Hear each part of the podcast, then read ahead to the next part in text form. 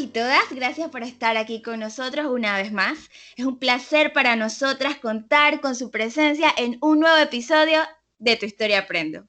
La invitada que está con nosotros hoy es una persona que va a venir a contarnos un poco sobre una sintomatología que, curiosamente, está un poco de moda. Sin embargo, de lo que vamos a hablar es de un tema que más que moda, que más que algo que de lo que se habla por puro marketing tiene un trasfondo mucho más profundo. ¿Le suena algo así como productos gluten free? Hoy nos acompaña Rocío Vidal. Ella tiene 33 años, es casada, madre de una niña de 2 años, es financista de profesión y tiene un emprendimiento donde comparte bienestar a la familia por medio de la salud integral que ofrece a través de la compañía doTERRA. Y seguro Rocío nos va a contar un poquito más a medida que nos va contando su historia.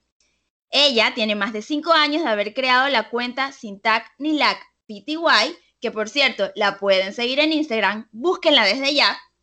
Y esta cuenta consiste en crear conciencia sobre la enfermedad o la condición celíaca.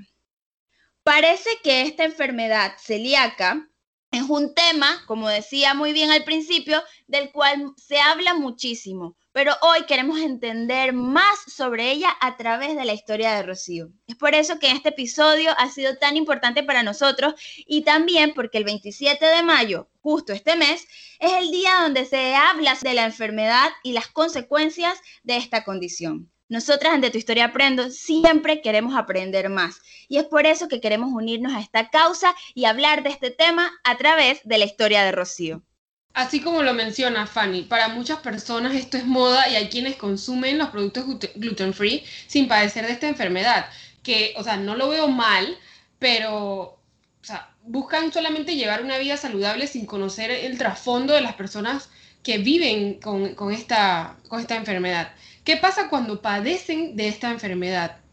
¿Cómo se identifica? ¿Cómo se sienten? ¿Cómo cambia la vida de las personas de esto? La verdad es que yo no me imagino, eh, o sea, yo sé que hay pan gluten free, todo esto, harinas, pastas y demás, pero yo no me imagino pues sin el pan convencional, yo que soy tan fan, la verdad. Ya con esto vamos a escuchar un poquito cómo, cómo la vida de Rocío cambió, cómo es, cómo ella se acostumbró pues a, o incluyó más bien este estilo de vida a su rutina. Estamos aquí para escucharte, Rocío, encantadas de que participes en, en nuestro podcast. Cuéntanos, este espacio es tuyo. Muy buenas noches, chicas. Primero, muy agradecida y honrada de que me hayan invitado a este espacio tan loable que desde el día uno lo escucho, todos los episodios y me han encantado. Eh, como bien decía Fanny y explicaba María, eh, la enfermedad celíaca, les voy a contar un poquito para que sepan de qué se trata y luego entonces les voy a, contarte, querido oyente, cómo puedes identificarlo, así como lo identifico yo, y qué puedes hacer si te das cuenta que estás pasando por esto. La enfermedad celíaca es una enfermedad autoinmune que se genera a raíz de la ingesta del gluten. ¿Pero qué es el gluten? El gluten es una proteína que se encuentra en el trigo, cebada y centeno y ocasionalmente en la avena. Porque la avena se dice que sí, se dice que no, porque la avena en su estado natural no tiene gluten. Pero como usualmente es procesada en fábricas y en industrias en donde se consume el trigo por contaminación cruzada, entonces entra en la categoría de los alimentos que poseen gluten. Entonces, ¿qué pasa? O sea, ¿qué significa autoinmune. ¿Qué es esto que enfermedad autoinmune que no lo entiendo muy bien? El cuerpo me ataca a mi propio cuerpo. Yo cuando tengo la ingesta de gluten, mi cuerpo me empieza a hacer una guerra interna porque está recibiendo algo que le está lastimando, que lastima directamente al intestino delgado. Entonces, ¿qué pasa? Cuando tú tienes la ingesta, el intestino delgado tiene unas pequeñas vellosidades que son las que filtran los nutrientes. Cuando entra el gluten, lo que hace es que mutila las vellosidades, dejándolo totalmente indefenso. Y el intestino, que debe ser unas cavidades un poco larguitas, si recordamos un poco la clase de historia del sistema digestivo cuando estábamos en la escuela, empieza a convertirse como en una bola de masilla y se empieza a deformar. ¿Qué trae como consecuencia esto? Que el cuerpo no pueda recibir los nutrientes Cuando nosotros consumimos alimentos, el 90% de los alimentos no tienen nada que, nutritivo que ofrecer, pero hay un 10% que sí. Entonces, ¿qué es lo que hace el intestino en su proceso de digestión? El, por medio de, de estas vellosidades filtra lo bueno, agarra los nutrientes, los minerales, las vitaminas y las envía entonces al torrente sanguíneo y desecha lo que nos sirve por el intestino grueso que va a ser evacuado por medio del colon. Pero ¿qué sucede? Cuando se mutilan las visualidades del intestino delgado, todo entra al torrente sanguíneo. Entonces entra el 100%, que es totalmente malo. Entonces, claro, el cuerpo deja de recibir los nutrientes y empieza a fallar todos los sistemas de nuestro cuerpo humano, el sistema respiratorio, el sistema, evidentemente el digestivo es el primero que se afecta, eh, todos los órganos se empiezan a afectar. Entonces, ¿qué pasa? Tú empiezas a recibir una sintomatología que al principio se parece a cualquier sintomatología gastrointestinal. Es decir, tengo distensión abdominal, tengo diarrea, tengo vómito. En mi caso en particular, yo sufro de una condición que se llama hiperémesis gravídica, que significa que cuando empiezo a vomitar, vomito constantemente y me deshidrato sea por la condición que sea. Entonces, eh, estos sintomatologías que usualmente se dan, lo puede sentir una persona que tenga la enfermedad celíaca o que tenga cualquier otro, otro tipo de enfermedad. ¿Qué pasa? Que nuestro cuerpo, que es perfecto, que es la mejor creación que ha hecho Dios en la tierra, tiene una forma muy puntual de comunicarse y decir algo no está funcionando. ¿Qué pasa? El intestino delgado es considerado en el mundo científico el segundo cerebro, porque él está hecho o está rodeado también de pequeñas de pequeños nervios que mandan mensajes directamente al cerebro y le dicen, hey, esto no lo estoy procesando, esto no está entrando, esto no está cayendo mal.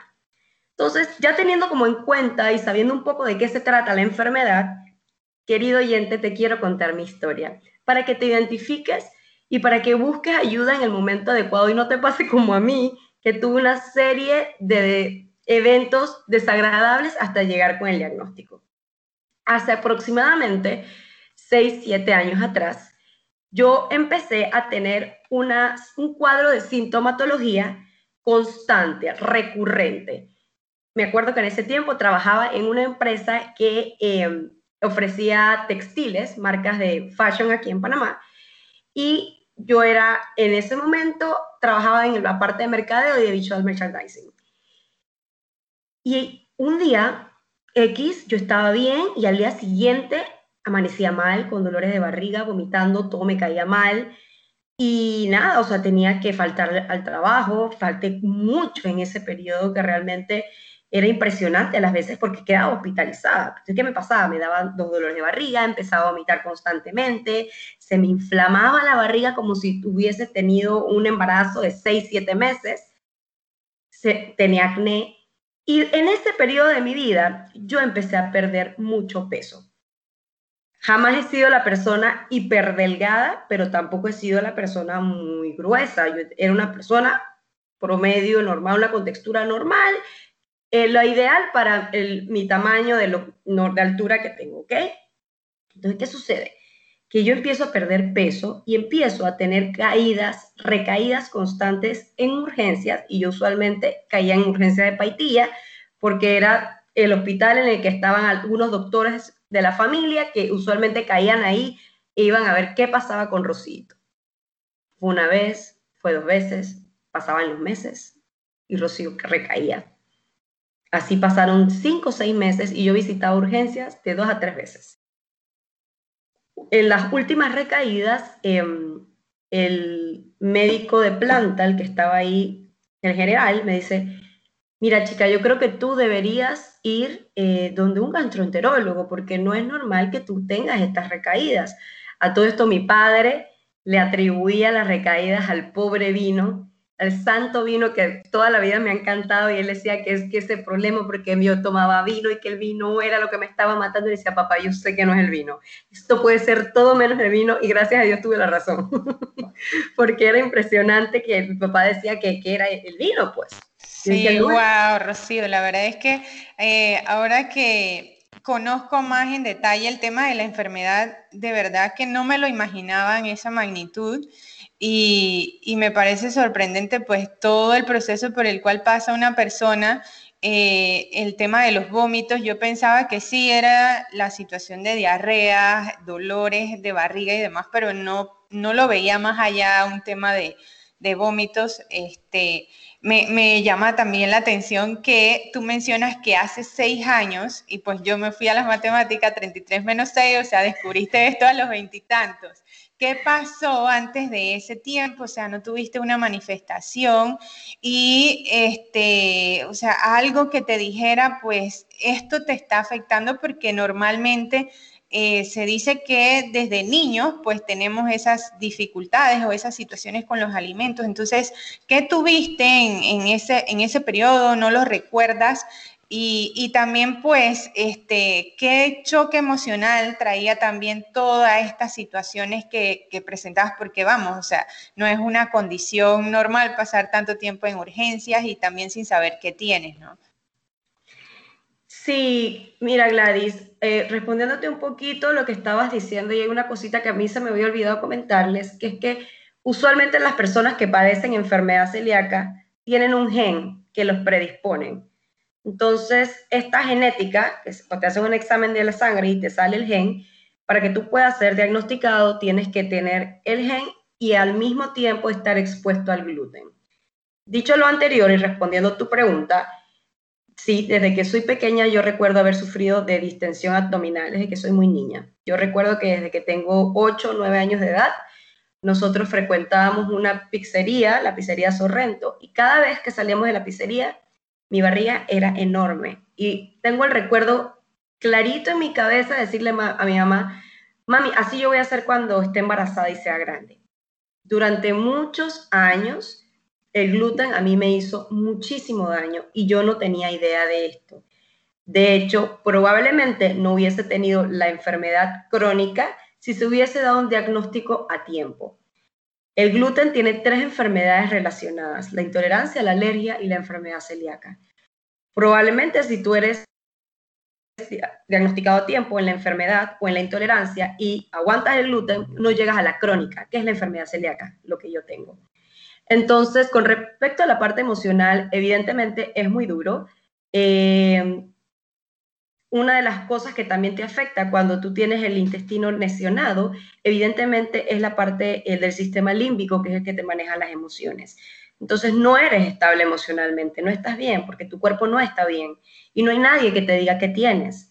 Entonces pasas constantemente en una sala de urgencias o constantemente con una sintomatología que no es normal y a esto hay que añadirle que la sociedad en la que vivimos, la sociedad es muy poco empática cuando hay este tipo de situaciones. ¿Qué sucede? Que en vez de buscar el apoyo, era la señaladera, era, tú sabes, no me siento, no entiendo, es que por allá bella, pobrecita, y actualmente, en siglo XXI, hoy, sigue pasando lo mismo. Entonces, claro, sucede que eh, voy donde un especialista, el especialista que ve el sistema digestivo es un gastroenterólogo, y el gastroenterólogo empieza a hacer una serie de estudios por descarte, desde el Helicobacter pylori, que salió positivo, que me lo quitaron, me hicieron todo el medicamento, los cinco antibióticos, 10 pastillas diarias para luchar contra el bicho, matamos al bicho, pero tuve una recaída. Luego de la recaída, vuelvo al don del gastro y me dice, bueno, Rocío, vamos a probar la intolerancia a la lactosa. Salió positivo. Y voy a hacer aquí un comentario que es importante saber que usualmente las personas que tienen enfermedad celíaca, el 85 al 90% son intolerantes a la lactosa como consecuencia de la enfermedad celíaca, porque evidentemente el organismo empieza a tirarte unas alarmas, ¿ok? Luego de que me quitan la lactosa, a las tres semanas vuelvo a tener una recaída. Y en este punto, el gastroenterólogo fue súper claro, que nunca se me va a olvidar. Me dijo, mira, Rocío, yo te voy a hacer una prueba que es una prueba sobre el gluten. Si a ti te sale positivo y yo te remuevo el gluten y tú vuelves a tener una recaída, eso significa que tú vas a tener que vivir por el resto de tu vida con una dieta paleo. Y cuando yo busqué qué era palio, es simple y llanamente comer lo que te da la tierra sin nada procesado. Y tal fue mi susto que evidentemente tú debes ponerte un poquito en el zapato, no vienes consumiendo gluten desde los seis meses de vida. Entonces, que te retiren algo que ha estado contigo desde que eres un bebé, ya de por sí conlleva un luto. Entonces es, y que te vuelvan a decir que no solamente la lactosa, no solamente el gluten, sino que existe la posibilidad de que te vayan a quitar el resto de los alimentos, fue un impacto muy grande para mí. Bueno, eh, me hicieron el examen, salió el tema del que era intolerante, que era celíaca, no que era intolerante, que tenía enfermedad celíaca, mis intestinos estaban hechos una bola de masilla. Yo todavía tengo las fotos y lo veo y digo, wow, era una bola de masilla literal. Entonces empezó el proceso de restauración del intestino. Pero ¿cómo se restaura el intestino? No existe una pastilla mágica, no, ni existe un tratamiento. La forma de restaurar el intestino por una persona que tiene enfermedad celíaca es una dieta libre de gluten 100% y tu cuerpo dependerá de su tiempo en cuanto se te recupere el intestino. A mí me hubiese encantado que hace seis años atrás hubiese eh, alguien que me hubiese dicho, Rocío, atiéndete con un psicólogo para que hagas tu luto, para que hagas tu duelo, para que vivas lo que tienes que vivir. Porque hubiese quizás sido un poco más fácil, pero no, yo entiendo, gracias a Dios, me alegro mucho de que mi grupo de apoyo en ese momento fue la iglesia, porque si no hubiese tenido la iglesia, creo que otra historia hubiese sido de mí. Pero a lo que quiero llegar con esto, querido oyente, es que evidentemente cuando a ti te quitan algo de tu vida, que ha sido parte de tu vida desde que eres un bebé, sí necesitas apoyarte en un profesional de la salud mental, porque es muy duro aparte de que el entorno social no, no había una empatía con respecto a la, a la enfermedad. Hoy por hoy tampoco existe la empatía. Quizás un porcentaje de la población un poquito más amplio ya es consciente. Hay que tomar en cuenta que aquí en Panamá ya viven muchos extranjeros que evidentemente conocen la enfermedad, pero en Panamá la enfermedad celíaca es relativamente joven, el diagnóstico de la enfermedad celíaca es relativamente joven. ¿Y qué pasa? Que la sintomatología se confunde con cualquier sintomatología gastrointestinal, desde SIBO, desde colon irritable, desde enfermedad de Crohn, muchas, hay muchas que tienen la misma sintomatología. Entonces, es evidente que hay que ir donde un gastroenterólogo. Entonces, sucede que a mí me dan el diagnóstico, que voy al gastroenterólogo, voy al nutricionista para que me diga qué comer, y claro, el nutricionista te dice, tú puedes comer todo lo que tenga una etiqueta que diga gluten free. ¿Y qué pasa? Que hace seis años todo lo que decía gluten free costaba de 8.50 en adelante. ahí, chicas, de verdad que les puedo decir, salí con las lágrimas en los ojos y a mi mamá. Justo quería preguntarte como por esa línea, porque digo, a medida que ibas hablando me surgían dudas. Primero cuando hablaste de, de la enfermedad celíaca como tal versus la intolerancia o la alergia al gluten, que son dos cosas muy diferentes. Y esto que tú mencionas de que esta enfermedad es relativamente nueva o su diagnóstico aquí en nuestro país es tan cierto porque, porque uno no sabe o, uno desconoce, es, es, difícil o no tenemos ese acceso a la información tan clara, tan fácil, tan rápida para distinguir esto. Y también llegar a ese diagnóstico, porque hablabas de el gen o de este genoma en la sangre, aparte de la exposición al gluten, pues todas estas cosas y creo que, que me imagino que hablarás un poco más sobre eso y, quizás por ahí también va mi pregunta luego. Sintagnilac PTY, tu página, y lo que tú has buscado hacer, el objetivo que tienes, va un poco más por esa línea, por esa línea de educar, porque nosotras que no, no padecemos esta intolerancia, no padecemos esta enfermedad, no tenemos idea, jamás nos ha pasado esto, ¿cómo entonces podemos entender entenderte a ti o a alguien que tenga una condición como la tuya y también las diferencias cómo ser solidario. Pero también lo que te quería preguntar, y creo que ibas a ir en ese rumbo, es un poco ya cuando pues eres diagnosticada, haces pues, ocurren todas estas cosas, este cambio, este shock, tengo que cambiar completamente mi dieta, esto es carísimo. ¿Cómo se da esa transición? ¿Cómo lo toman quienes están a tu alrededor? ¿Y cómo es ese proceso? ¿Cómo te sientes desde ese momento hasta hoy? ¿Cómo lo llevas? Yo me comí en la introducción, pero creo que no lo voy a guardar más. Rocío, tú eres mi prima. Y yo más o menos he visto un poco esta, este recorrido, este camino, y sé que ha sido difícil, sé que ha sido, y a nosotros nos ha tocado aprender muchísimo, pero aún quedan muchas interrogantes. Entonces me gustaría que nos cuentes un poco cómo ha sido este proceso desde ese momento hasta ahora, cómo te has sentido y cómo ha sido también ese proceso de educar tanto a los cercanos tuyos como a través de tu página y de tu proyecto y de esa misión que tienes con Sintac Nilac PTY, que estoy segura que nuestros oyentes también quieren conocer sobre eso. Listo, Fanny. me hiciste como 40 preguntas en una misma oración. A mí me cuesta resumir, perdón, pero yo sé que tú me entiendes y que lo vas a responder súper bien. Sí. Eh, mira, voy a, creo que voy a empezar por orden, ¿no? Eh, primero, la primera que, eh, pregunta que creo que es crucial contestar es la diferencia entre las tres enfermedades relacionadas al gluten, eh, para poder llegar a donde quieres llegar, ¿ok? Em, la alergia se manifiesta como una alergia a cualquier alimento, como el que tiene alergia a marisco, como el que tiene alergia al huevo, a las nueces. Es un rash que te sale del cuerpo, se te empiezan a cerrar los bronquios, o sea, como una alergia normal. La intolerancia o la, o la sensibilidad es un poco grave, porque la sintomatología es prácticamente igual a la enfermedad celíaca, con la única diferencia que cuando la persona tiene la ingesta, eh, tiene dolor de barriga, gases, la distensión abdominal y todo lo demás, pero una vez pasada la sintomatología, la comida que recibe el cuerpo igual la filtra. O sea, porque no hay una mutilación de las vellosidades del intestino delgado, a diferencia del que es enfermo celíaco. El que es enfermo celíaco tiene la sintomatología y al mismo tiempo el intestino sufre una lesión gravísima y no puede asimilar los alimentos que entran posteriormente cuando tuvo la ingesta de gluten, ¿ok? Entonces, aclarando nada más los conceptos de las enfermedades. Eh, bueno, sí, cuando me dan el diagnóstico y que ya sé que tengo que hacer esa transición de alimentos porque es un cambio de vida, eh, Recuerdo que llamé a mi madre que les iba a decir llorando, mami, todo es carísimo, ¿qué hago?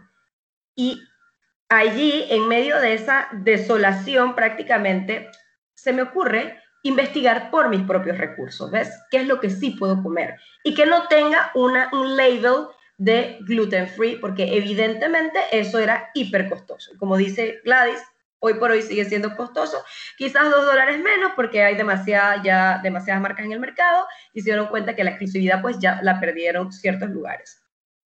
Em, bueno, chicas, ¿qué les puedo decir? Fue un trabajo súper duro. Eh, al mismo tiempo fue muy aliviante saber que habían opciones que la madre tierra nos regalaba que eran libres de gluten, o sea, los tubérculos, las proteínas, porque, ok, recordemos, ¿qué es el gluten? Trigo, avena, cebada y centeno. Entonces, lo primero que piensas es el pan, como dijo María, el pan, la pasta, la pizza, evidentemente. Y cuando vamos a, la, a comer, ¿qué es lo primero? Los platos que están en los restaurantes, pasta, pizza, pan, es lo primerito. Pero luego sucede que hay una realidad más allá. Tú puedes consumir proteínas, o sea, todas las carnes, los alimentos del mar, puedes consumir los tubérculos, hay granos que sí puedes consumir, por ejemplo, el arroz, el maíz, la quinoa, el garbanzo, las leguminosas, todo esto lo puedes consumir, todas las frutas y los vegetales. Entonces, claro, es una transición de que ya no voy a comer esto, que es lo que usualmente la sociedad, y creo que es la idiosincrasia latinoamericana, ha dado como alimento primario, y nos vamos a basar en lo que la, realmente puedo comer, que es la madre naturaleza. Entonces, chicas, para mí no fue fácil el diagnóstico porque mi familia tiene un humor un poco negro, ¿ok? Entonces, em, no fue muy, no hubo una empatía como que tan grande. O sea, mi madre siempre fue muy empática y ella siempre me apoyó en todo. Pero entonces, yo soy la única mujer en una familia de cinco hermanos varones, cinco hermanos y yo soy la única mujer y soy la del medio. Entonces, mis hermanos como que esa cosa no la entendían muy bien, entonces siempre había como la burla, la cosa. Jamás se me va a olvidar el clásico chiste de mi papá. Digo, mi, mi papá me ama y me adora con locura y compasión, pero evidentemente no existía una docencia al respecto, entonces en su cabeza lo entendía, él pensaba que esto era un, show, era una moda, era una locura. Rocío, pásame el pan, pero cuidado, se te cae la mano. O sea, ese tipo de chistecitos negros, yo los recibía y, ojo, o sea, pensemos que tú estás viviendo un luto, o sea, que tú tienes que, mientras tú te burlas de mí, yo tengo que ver qué como. Evidentemente, el celíaco tiene, con el celíaco hay una condición súper importante que es bueno destacar, que cuando ya tú sabes que no puedes consumir los alimentos con gluten, ese no es el problema, el problema es la contaminación cruzada. ¿Qué es la contaminación cruzada? Cuando las trazas de alimento con gluten caen en tu porción sin gluten, desde el momento en que está la precocción, en la cocción, posteriormente cuando tienes la ingesta. Entonces, claro, imagínate mi casa donde se come pan del Rimit, desde que yo tengo uso de razón, de todas sus versiones, todo, o sea, todo, desde las ollas, los sartenes, las tablas de picar, todo, todo, todo. Entonces fue una transición muy dura, porque yo tuve que ir comprando poquito a poquito mis implementos. Yo tenía un, una vasija enorme que decía gluten free y adentro tenía metida yo mi sartén, mis tablas de picar, mi comida y que eso obviamente protegido de que no le cayera el gluten de la comida del día a día. Entonces, cuando él salía así, ¿no? La pelea ya viene la otra con su payasada, porque es duro, o sea, es duro. Y si uno no está y uno no lo vive, es muy duro. Por eso es que nace Sintagni Lat PTY con el fin de poder crear conciencia, de poder educar. Primero, el objetivo eh, original era poder decirle a las personas que eran recién diagnosticadas qué podían comer, que no fuera con el label gluten free. Me enfoqué muchísimo en hacer platos al inicio, opciones libres de gluten, luego algún otro producto comestible. Tengo que realmente ser muy franca. Eh, los, los restaurantes que ofrecen productos libres de gluten, realmente hay que aplaudirles el esfuerzo que están haciendo. Evidentemente hay que hacer un trabajo un poco más amplio por el tema de la contaminación cruzada. También las, los proveedores, o sea, las tiendas, en su momento eh, hubo una tienda aquí en Panamá que se llama Orgánica, que fue la que fue pionera trayendo estos productos libres de gluten y que evidentemente en su momento para ellas era muy costoso traerlos y por eso es que eran tan costosos los precios. Luego entonces los supermercados, al darse cuenta de que había un nicho ahí, empezaron a traer unos que otros productos de diferentes partes del mundo, pero igual, todo con el label gluten free. Entonces, ¿qué pasa? Que eso no es alimento, eso es un comestible. O un comestible porque es un procesado. Entonces, ¿qué pasa? Que tu cuerpo necesita recibir alimentos, nutrientes. Entonces, se, se creó la cuenta para que la gente supiera de que, oye, tú los nutrientes los encuentras en los tubérculos, los, encuentras en las proteínas, los encuentras en las ensaladas, que sí las puedes comer. Y también se creó la cuenta con el fin de crear un poquito de conciencia de que se necesitaba el apoyo del entorno social y familiar de la persona que es recién diagnosticada. Eso es imperativo, es muy importante. Chicas, yo viví desde que las personas decían que yo eh, que estaba buscando llamar la atención y que me dejaban, a mí personas me dejaron de seguir mis redes sociales porque decían que yo estaba buscando atención cuando lo que se trataba era concienciar entonces es un tema un poco difícil ahí.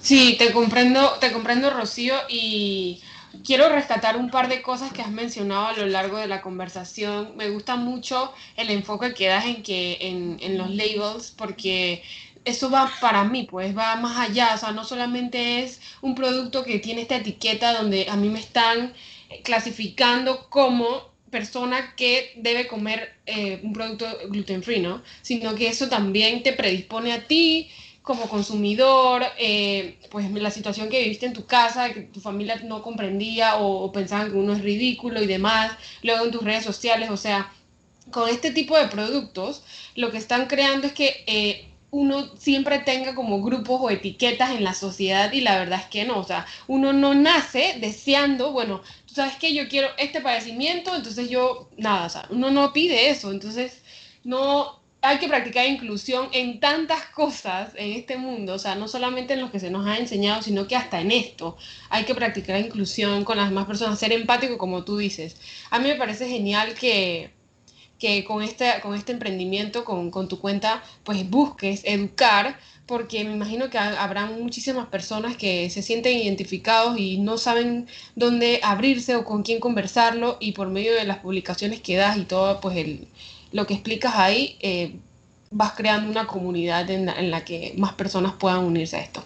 Yo quería eh, pues hacerte una pregunta de acuerdo a, todo lo que mencionas de las emociones, porque es cierto, pues como, como dice Gladys, te pasó en una edad que ya uno está adulto, pero aún así el choque eh, pues no va de acuerdo con la edad en ningún momento, o sea, al final uno tiene, eh, es un cambio de vida y, uno no lo maneja con madurez desde, desde el primer punto. Entonces, eh, yo quería que me hablaras un poquito más de eso, cómo tú manejaste esas emociones y, eh, no sé, pues si tuviste alguna atención médica, porque también se conoce que uno debe ir al psicólogo ya cuando está súper mal y la verdad es que no, por temas como este, un cambio de vida tan drástico, también te pudiste haber tratado. Entonces, eh, ¿cómo manejaste eso? Y hoy en día si ya te sientes totalmente empoderada como para quitarte esa etiqueta y decir, soy Rocío, soy celíaca y, bueno, esta es mi vida. Entonces, quería que me hablaras un poquito más de eso.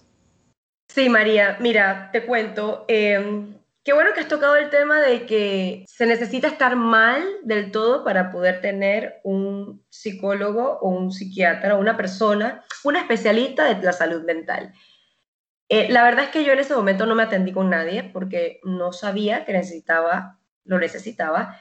De hecho, fue gracias a la pandemia que me di cuenta eh, lo tan necesitaba que siempre estuve de una persona que me apoyara en, en todo este tema de la transición, porque cuando tú eres diagnosticado, tú necesitas vivir un luto como una persona que se le muere un ser querido o como una persona que termina una relación. Hay que vivir un luto porque tú estás terminando con algo de lo que formó parte de tu vida desde que tienes seis meses de vida, ¿ok? Y el luto hay que vivirlo completo, en sus cinco fases, en su tristeza, en su ira, en su vergüenza, en su, en su dolor, o sea, en todas las fases hay que vivirla. Sí recuerdo que yo viví mi luto, pero al mismo tiempo, em, perdón, y al mismo tiempo no, no pude meterme de lleno como hubiese sido quizás sano. Y creo que la forma en la que yo me aliené fue creando la cuenta para poder salir y expresar ahí todas estas emociones que tenía. Estaba detonada emocionalmente algunos días, otros, otros días decía, sí se puede hacer, otros días lidiaba con las burlas de no solamente de las personas cercanas y que te conocen, que bueno, que tú puedes decir, oye, esto es un relajo, no sé qué, y tú lo puedes tomar de esa forma. Ellos toda la vida han sido así. Ojo, voy a hacer un disclaimer. Mi familia me ama con locura y compasión, pero tienen un humor negro. O sea, eso es así. Y aquí todas conocen a mi familia, todas saben que eso es así. Y me aman y me adoran, y soy la única mujer. Y claro, ¿qué pasa? Que cuando ellos tenían también, y ahora lo puedo entender, seis años más tarde, yo puedo entender que ellos también estaban detonados emocionalmente porque ellos tenían un conflicto de intereses mental. O sea, es cierto que le hace daño porque las veo hospitalizadas. Al mismo tiempo, ¿cómo puede ser posible que lo que hemos comido toda la vida le caiga mal? Por eso es que es tan importante atenderse con un psicólogo y no solamente el paciente, sino el entorno social, o sea, la familia, los amigos cercanos, porque esto es una transición que se debe llevar en comunidad, en la comunidad primaria de la persona, o sea, la familia, los amigos, todos deben atender, todos tienen que ver. ¿Por qué? Porque tienes que ayudar a la persona, porque la persona de por sí ya la está pasando fatal. O sea, ¿quién es como tú dices, María? ¿Quién quiere que te diga que no puedes comer huevo? Si comiste huevos de que tienes dos años o que no quieres o que no puedes tomar lactosa. Para mí, el duelo más grande fue la lactosa, que después vino el gluten, sí, pero la, yo comía queso todos los días de mi vida, hasta tres veces al día. Mis primas toda la vida me han molestado, me decían ratoncita Rocío, porque llegaba a la casa de mi madrina y decía que madrina, ¿tienes queso amarillo? O abuela, ¿tienes queso de cabra? Y yo acabo de terminarme de comer mis quesos aquí en mi casa, porque toda la vida me ha encantado, o sea, tal cual. Entonces, te quitan la lactosa y te quitan el gluten. Entonces, el tema emocional, les comentaba, gracias a la pandemia, que pude hacer una introspección por medio de unos cursos que adquirí para entenderme un poco más a mí misma, me di cuenta, oye, ¿cuánta falta te hizo hacer realmente tu luto como es debido con respecto al tema de la enfermedad celíaca, a esa ruptura que tuviste con los alimentos? Luego entonces vi que la forma en la que me aliené fue creando la cuenta para poder ayudar a las otras personas. Y hoy por hoy, una de las docencias que usualmente van a encontrar en la cuenta va a ser busquen un médico integral, o sea, busquen una persona que te ayude, que te diga, ve dónde este psicólogo, ve dónde este gastroenterólogo, tienes que revisarte, porque luego que tú vienes con una lesión, intestinal tan grave, tú tienes que revisarte las otras partes de tu cuerpo. Chicas, yo tenía amigos italianos, una familia de, amigos de mis padres, que cuando me vieron quizás en, el punto cúspide de la enfermedad, ya estaba diagnosticada, pero era recién diagnosticada, lo primero que me preguntaron era que si yo estaba en drogas y que se los podía decir con tranquilidad porque ellos no le iban a decir a mis padres. Entonces, quiero que tengan una idea de la imagen física que yo tenía en ese momento. No estaba, no estaba saludable. No estaba saludable. Estaba muy delgada, sí. Al mismo tiempo tenía las ojeras hipermarcadas. Siempre he sido ojerosa, pero esta vez eran más hundidas. El acné en la cara, no se me, se me caía el cabello. Wow. Porque es que está, presentando cambios, o sea, eso es presentar cambios y, esas cosas impactan hasta el cuerpo, ¿no? Claro. Sí, sí. Rocío, la verdad es que em, yo te escucho y, y, sí me imagino esa imagen, la verdad es que no te llegué a ver en esa situación, pero qué bueno que hoy por hoy ya tú saliste o, más bien, o sea, no saliste porque esto es un diagnóstico, es una enfermedad que llevas, pero la sabes manejar y la sabes sobrellevar. Entonces, quiero preguntarte, más allá de crear esa cuenta y esta, y esta comunidad que está muy bien porque estás educando a muchas personas, ¿qué ha funcionado para ti hoy día y, y, que en tu, día a día, cómo, cómo te ayuda lo que llevas eh, en tus prácticas cotidianas? Mira, Gladys, realmente eh, yo me siento muy agradecida con Dios porque he encontrado eh, un apoyo natural para la sintomatología en el momento en que, en que pasa alguna contaminación cruzada, que, ojo, uno intenta hacerlo constantemente, pero siempre hay algo en algún momento que uno desea, pues, y, cae. Y es que he encontrado eh, unos aceites esenciales que son un regalo de la tierra, literalmente. Es 100% puros, 100% concentrados, orgánicos, naturales y que es la opción, la primera opción ahorita en el momento en que tengo una sintomatología grave. Estos aceites esenciales, pues nada, son extractos aromáticos de las plantas y ¿qué hacen? Te manejan el problema de raíz. O sea, cuando tú tienes una sintomatología, te apoyas en el aceite esencial y el aceite esencial lo que hace es que traspasa la membrana y va al problema, a la raíz del problema. Entonces, un poco es que no te vas a sentir bien de una vez como cuando te tomas la pastilla convencional, sino que te ayuda en esto. Entonces, ¿qué pasa? Los aceites esenciales, aparte de ayudarte en la parte sintomatológica, es conocido a nivel mundial, pues que te ayudan con el tema de las emociones, porque eh, con el tema de los olores, entra por el sistema límbico y todo lo demás. Entonces, nada, chicas, ahorita mi primera opción es apoyarme en los aceites esenciales que me han ayudado un montón. Tengo cinco meses utilizándolos, he visto un cambio en mi vida, he sentido que me han ayudado mucho y evidentemente cuando sucede algo que es más grave, me apoyo en la pastilla convencional y si la pastilla convencional no da resultado, entonces voy donde el gastroenterólogo, pero orgullosamente les puedo decir que tengo cinco meses de no tener ningún tipo de síntoma porque pues me ha funcionado lo que he hecho hasta el momento. Entonces, nada, eh, querido oyente, si estás interesado en aprender un poquito más sobre el tema de los aceites esenciales, sobre integrar soluciones naturales en tu vida, pues puedes pasar por mi cuenta, que de igual forma ahí brindo docencia y estoy dispuesta para ayudarte. Qué bueno, Rocío. La verdad es que nos encantaría seguir conversando contigo, pero ya tenemos que respetar el tiempo. Yo sé que los oyentes van a quedar muy entusiasmados con este episodio. Hemos aprendido mucho, yo he aprendido, las chicas también, y de esta historia yo puedo rescatar pues que, que todo proceso que sucede en nuestras vidas en el hoy, aunque yo lo vea como un saco lleno de emociones, es para mejor, porque después iremos observando el para qué. Ayer leía unas citas eh, que muchas veces llamamos dificultades u obstáculos a las situaciones y que realmente debemos llamarlas oportunidades y entrenamientos, porque es la forma en la que vamos a ver el éxito dentro, dentro de esta condición en la que nos encontramos. Y yo veo que hoy, a través de la educación y a través de eh, buscar prácticas que te han funcionado, pues has, encontrado el éxito en medio de esta situación. También eh, yo aprendo pues que el apoyo familiar es muy importante y fundamental para el paciente eh, y en todas las, situaciones que vivimos, no solo para, el celíaco, ¿verdad? Sino para, para, para, cualquiera, porque realmente las personas necesitamos ese calor humano y ese sentir, ese apoyo de los demás.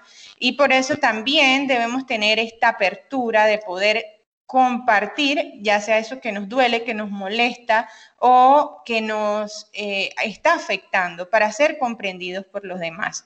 También aprendo que podemos hacer por los demás. Y hay quienes dicen que el secreto de la vida es dar y donarse. Yo lo he vivido y yo estoy segura que tú también. Y bueno, lo estoy viendo a través del medio que estás eh, trabajando con esta comunidad de educarla, de compartir lo que te está funcionando, trabajar también en el cambio de mentalidad de las demás personas, creando vínculos con otros y desde esos actos estoy segura que también experimentas no solo la satisfacción personal, sino también gratitud. Em, Rocío, nuevamente te agradecemos enormemente por compartir con nosotras y nuestra comunidad y qué bueno que con los aceites esenciales has encontrado bienestar. Ojalá que quienes nos escuchan puedan probarlos también. A ustedes que nos acompañan episodio tras episodio, gracias por seguirnos. Pueden seguir la cuenta de Rocío en Instagram como Sintacnilacpty y también nuestras redes sociales como arroba de tu historia aprendo en Facebook e Instagram. Recuerden que no pueden dejar de escucharnos en Spotify, Google Podcast, Apple Podcast y si les gustó este episodio no dejen de compartir. Muchas gracias a ustedes chicas por esta invitación, me siento hiper honrada y bueno, les quiero recordar que durante el mes de mayo vamos a tener unos ciclos de webinars digitales en donde vamos a tener especialistas de la salud específicamente de aquellos órganos y aquellas partes que se afectan cuando eres enfermo celíaco estén pendientes a las redes de Sintacnilat PTY y de Somos Celíacos PTY, que esto es creado con mucho amor para ustedes para que puedan aprender. Gracias por todo. Bye. Bye.